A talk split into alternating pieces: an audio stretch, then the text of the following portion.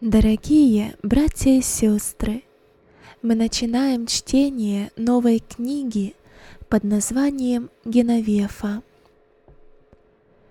Эта книга повествует о женщине, жене и матери, являющейся образцом христианки, посвятившей всю свою жизнь служению людям и которая, несмотря на жестокость даже самых близких людей, сохранила способность прощать и любить их. Главная героиня этой книги — это символ всех тех качеств, которые должны быть присущи каждому человеку.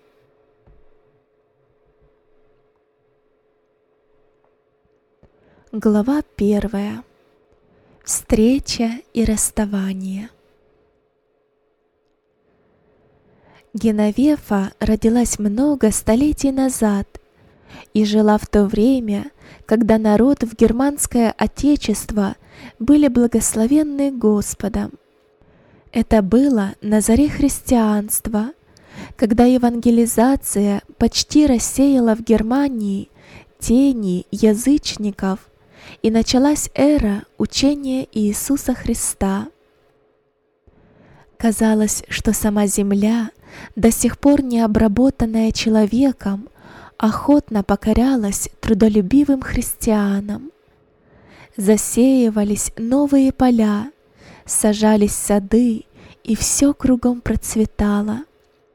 Многие германские князья тогда торжествовали, радуясь тому, что в их стране распространялось христианство. Среди этих князей жил и отец Геновефы, герцог из местечка Брабанта. Благодаря своему героическому характеру, храбрости на полях сражения, он очень скоро стал знаменитым. Его всюду уважали за любовь и доброту к людям, за честность и надежду. Герцог был доволен своей жизнью, знал Божьи законы и старался исполнять их. И еще, кроме Бога, правды и справедливости, герцог очень любил свою супругу. Геновефа была единственной дочерью в семье, поэтому тоже была очень любима. Она воспитывалась честного, достойного поведения девушки. Возможно, она многое унаследовала от своих родителей, но в ней было и что-то свое, так сказать, дар от Бога. Она уже с детства обладала светлым умом и всегда была доброжелательной, наполненной любовью девочкой. Уже в пятилетнем возрасте Геновефа задавала матери такие вопросы, что мать затруднялась отвечать на них. Приходившие к ним люди тоже удивлялись и говорили, «Эта девочка особая, и она наверняка станет знаменитой». Но она также была и очень хороша собой. Когда она вместе с родителями по воскресеньям заходила в церковь в своем белом платье с красивой прической, женщины не могли налюбоваться ее красотой. Геновефа похожа на настоящего ангела, говорили они. Потом, став взрослой, несмотря на все соблазны греховного мира, Геновефа продолжала оставаться примером христианского поведения. Многие верующие матери других семей ставили ее в пример своим дочерям – она же не придавала этому большого значения. Ей были чужды чувства гордости, алчности и эгоизма. Эти черты характера удивляли многих, потому что Геновефа имела все возможности показать себя с другой стороны, поскольку, как уже было сказано, была единственной в семье. Если бы молодая девушка захотела, она могла бы выбрать себе мужем любого, даже самого богатого. но ее не интересовало богатство и роскошь. В глубине своей души она тайно мечтала о большой, взаимной любви, о жизни, в которой царило бы настоящее счастье, и чтобы спутником этой жизни был Иисус Христос. Шло время, Геновефа становилась старше, она много времени проводила в замке, рядом с матерью, потому что отец, знатный герцог, был часто занят делами защиты Отечества. Казалось бы, что христианство и война несовместимы, что людям следовало бы жить мирно, но, к сожалению, между королевствами все еще происходили войны. Потом однажды случилось так, что один молодой, храбрый рыцарь, граф Зигфрид, умный и способный к военному делу, спас на поле боя жизнь герцогу, отцу Геновефы. Герцога очень тронул этот благородный поступок молодого графа. Он понял, что граф Зигфрид достоин чести стать лучшим другом его семьи, и, посоветовавшись сначала со своей супругой, а затем и с Геновефой, решил отдать своему спасителю в жены свою дочь. Она, Геновефа, очень любящая своих родителей, была согласна с предложением, потому что была уверена в правильности выбора своего отца. Через некоторое время состоялась свадьба, и молодой счастливый рыцарь увез из родительского дома Геновефу, которая теперь стала его законной женой. Когда рано утром карета с молодой четой покинула дворец, их провожали не только жители дворца, но и многие другие люди, которые не могли удержаться от слез. Если молодого графа знали не все, то ее, Геновефу, все знали как очень добрую девушку, Некоторые смотрели на счастливого графа с недоверием. Кто знает, что это за человек? Сумеет ли он стать настоящим другом жизни и защитником Геновефы? Графский замок был воздвигнут в живописной местности между двумя реками Рейн и Массель. Высокие скалы, выступающие между деревьями, делали замок сказочно красивым. Когда граф со своей молодой супругой приблизился к воротам замка, в ожидании хозяина уже стояли слуги, женщины и дети. Все были празднично одеты с украшениями в знак уважения к своему доброму хозяину. Геновефа замечала, как внимательно на нее смотрели – и когда карета остановилась, к ней моментально подошли слуги, чтобы помочь молодой графине. Ее уже все ждали и радовались тому, что в замке, наконец, станет хозяйкой такая красивая женщина. Ворота замка были украшены цветами и зелеными ветками. Дорожка, по которой должны были пройти в замок молодые, тоже была посыпана цветами. Геновефа со всеми дружелюбно поздоровалась и сразу же завела разговор как за взрослыми, так и с детьми. Самых маленьких она брала на руки, угощала лакомствами, чему рядом стоящие матери восторженно радовались и удивлялись. С этого дня для Геновефы началась новая жизнь. Конечно, ей многое было незнакомо, иногда она и скучала, когда отсутствовал любимый супруг, но в общем она была довольна своей жизнью на новом месте. Геновефа замечала, что Зигфрид ее действительно любил, и это ей во многом помогало и успокаивало. Счастливо и любви прожили Зигфрид с Геновефой в замке несколько недель.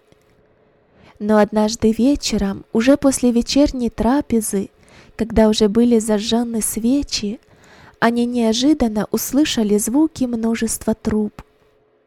Геновефа сидела за прялкой и тихо пела. Она любила прясть и поэтому, даже став графиней, не могла расстаться с этим любимым занятием. Этому ее научила мама, впрочем, как и еще многому другому.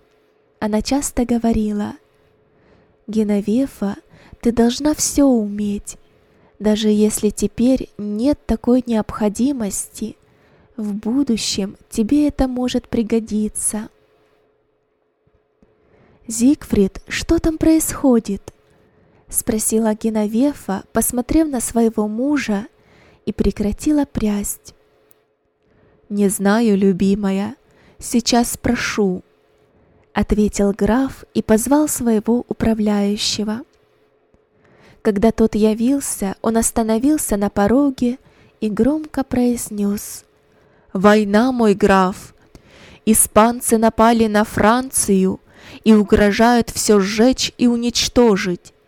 Два всадника прибыли от короля, который просит уже этой ночью прибыть к нему в полном снаряжении для ведения войны. В замке все моментально ожило. Кричали слуги, стучали двери и слышались громкие распоряжения самого графа. Геновефа тоже испугалась. О войне она почему-то никогда не думала, всегда мечтала о мирной жизни, о дружбе со всеми людьми. А теперь вдруг такое страшное слово — война. Всю ночь происходили приготовления, собирались воины со всех ближайших городов. Рано утром все всадники были готовы к отбытию. Сам граф Зигфрид стоял во дворе, с ног до головы закованный в латы.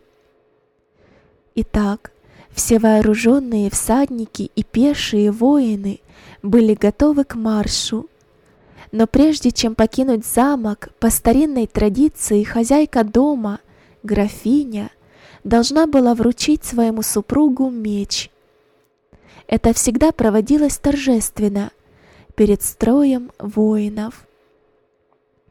Геновефа прошла вперед, одетая в свое лучшее платье, и, подойдя к Зигфриду, который сидел на белом коне, протянула ему меч со словами «Носи это оружие для защиты Бога и Отечества, защиты невинных и слабых, а также для страха преступников». После этих слов граф Зигфрид низко склонился, и Геновефа упала в объятия мужа, бледная, как ее белый платок. Она не могла удержаться от слез. Какое-то нехорошее предчувствие надвигающихся страданий овладело ею. «Ой, Зигфрид, что будет, если ты не вернешься?» произнесла Геновефа, и, прикрыв свое лицо платком, вытирала слезы на своем прекрасном лице. «Будь спокойна, моя дорогая», — ответил граф. «Поверь моим словам, Геновефа, без Божьей воли меня никто не свалит с коня. Он, великий Бог, всюду с нами, и Он защитит меня, да и тебя тоже. Главное, ты не расстраивайся. Заботы о тебе и нашем замке я поручил Богу и моему преданному управляющему Гола. С этой поры он хозяин моего имения. А теперь, моя любимая, я оставляю тебя под защитой Всевышнего. Живи спокойно, помни и молись за меня. Геновефа провожала его вниз по каменным ступенькам, и все собравшиеся воины следовали за ним. Как только они миновали ворота, то сразу же затрубили трубачи, зазвенели мечи, сверкая в лучах утреннего солнца. Казалось, и восходящее солнце пожелало графу Зигфриду скорой победы и благополучного возвращения домой. Геновефа еще долго смотрела ему вслед, пока все всадники не исчезли из виду. Потом, вернувшись в замок, Геновефа удалилась в свою комнату, закрылась на замок, чтобы в одиночестве выплакать свое горе. Глава вторая. Лживое обвинение. После уезда графа Геновефа жила тихо и замкнуто. Она вообще не любила бывать в большом обществе, гораздо охотнее садилась у окна в кресло и занималась рукоделием. Она ни с кем не делилась своим горем, своими мечтами о будущем и своими нежными чувствами к любимому Зигфриду. С той поры, как граф отбыл на войну, в большом старинном замке все очень сильно изменилось. Эту перемену почувствовали все, как Геновефа, так и сами слуги. Если раньше кругом царил порядок, чистота и опрятность, то теперь даже взаимоотношения между людьми стали иными. Происходили всякие неприятности, связанные с ведением хозяйства и распределением обязанностей между слугами. Геновефа многое замечала и далеко не всегда оставалась довольной, но, несмотря на это, никогда не вмешивалась в дела, которые были возложены на управляющего. Она старалась как только могла отключиться от мучащих ее мыслей и это ей удавалось только при помощи работы. Как роса орошает по утрам живые розы в саду, мочила Геновефа вышитые на полотне цветы слезами. Всегда и всюду ее сопровождало тревожное чувство о своем любимом. Только при звоне маленькой придворной часовни она отрывалась от работы и спешила туда, чтобы молиться за своего супруга. В свободное время, когда ей не хотелось сидеть одной, Геновефа созывала сельских девушек для обучения их вязанию и шитью.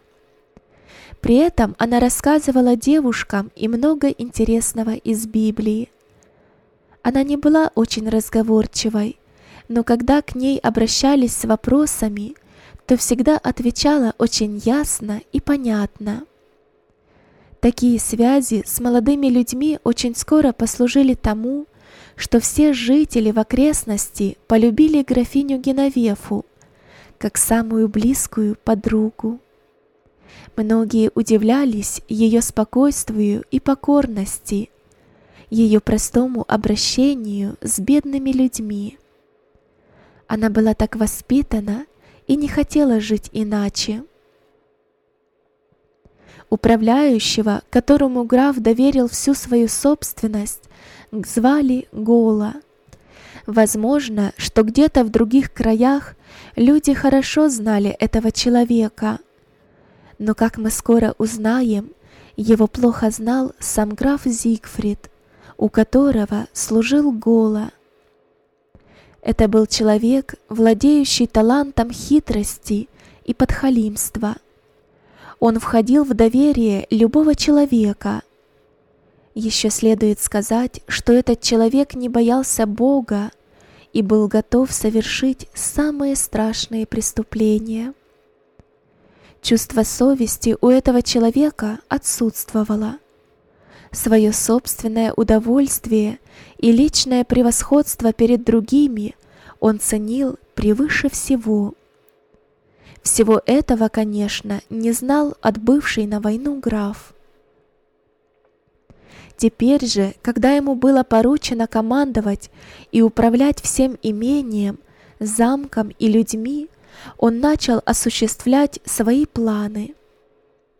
Вначале он как будто еще воздерживался командовать над Геновефой, но со временем все больше наглел. Она ему иногда напоминала его обязанности, и это его очень злило. Гола уже не раз делал Геновефе самые непристойные предложения. Он, возможно, надеялся, что граф больше не вернется с войны, и тогда он станет полноправным хозяином в замке. Слуги тоже его боялись, но были вынуждены ему подчиняться. Геновефа была молода, красива, поэтому бессовестный Гола решил во что бы то ни стало добиться связи с ней. Но он не знал Геновефы. Она любила своего Зигфрида и если бы даже знала, что он никогда больше не вернется, то и тогда бы не решилась на связь с другим мужчиной. Шло время. Она по-прежнему отвергала все попытки Гола. И когда однажды опять услышала от него грубое оскорбление, она решила обо всем написать графу. Гола, увидев свое поражение, стал еще больше ненавидеть Геновефу и строить новые коварные планы. Он решил уничтожить молодую графиню. Она чувствовала, что этот Гола опасный человек, и, отправив супругу письмо, с нетерпением ждала ответа. Она просила в своем письме, чтобы граф освободил Гола от обязанностей управляющего – чтобы в замке наконец наступил мир и спокойствие. Но однажды произошел ужаснувший всех случай. Шеф-повар графского замка, которого все знали просто Драка, был преданным графу человеком. Он уважал и защищал молодую графиню, и это тоже мешало злому управляющему делать свои темные дела – так вот, этот самый Драка из-за уважения к Геновефе и ненависти к управляющему согласился через своего хорошего знакомого переправить письмо графу. Тогда и случилось то страшное событие. В тот самый момент, когда графиня Геновефа в своей комнате передавала Драка письмо, в комнату неожиданно ворвался яростный Гола. Он выглядел диким зверем. Его глаза сверкали от злости, губы были сжаты, а лицо красное, как рак. Он, не сказав ни единого слова, как зверь подскочил к шеф-повару и с размаху сразил его своим мечом. Только после этого, увидев перед собой умирающего драка, управляющий закричал так, что сбежались все обитатели замка. Графиня от страшного испуга упала в свое кресло, а убитый драка лежал перед ее ногами в луже крови. Жестокий Гола, не имеющий совести, своими выкриками и предательской ложью старался показать, что во всем виновата Геновефа, Некоторые слуги уже знали его характер и были уверены в невиновности графини, но единственный ее защитник был убит. Всех остальных злодей Гола держал в страхе, угрожая всем обитателям замка смертью. Не зная, как и чем оправдать свое преступление, Гола после своего буянства, крика и брани удалился в свою комнату и сочинил письмо для графа. В письме он сообщил следующее, что графиня Геновефа изменяет графу и ведет развратный образ жизни. Затем, чтобы видели все слуги, жаждущий мести Гола приказал отвести Геновефу в подвал под главной башней замка. Гола рассчитывал на то, что граф, узнав, что его супруга изменяет ему, прикажет умертвить Геновефу.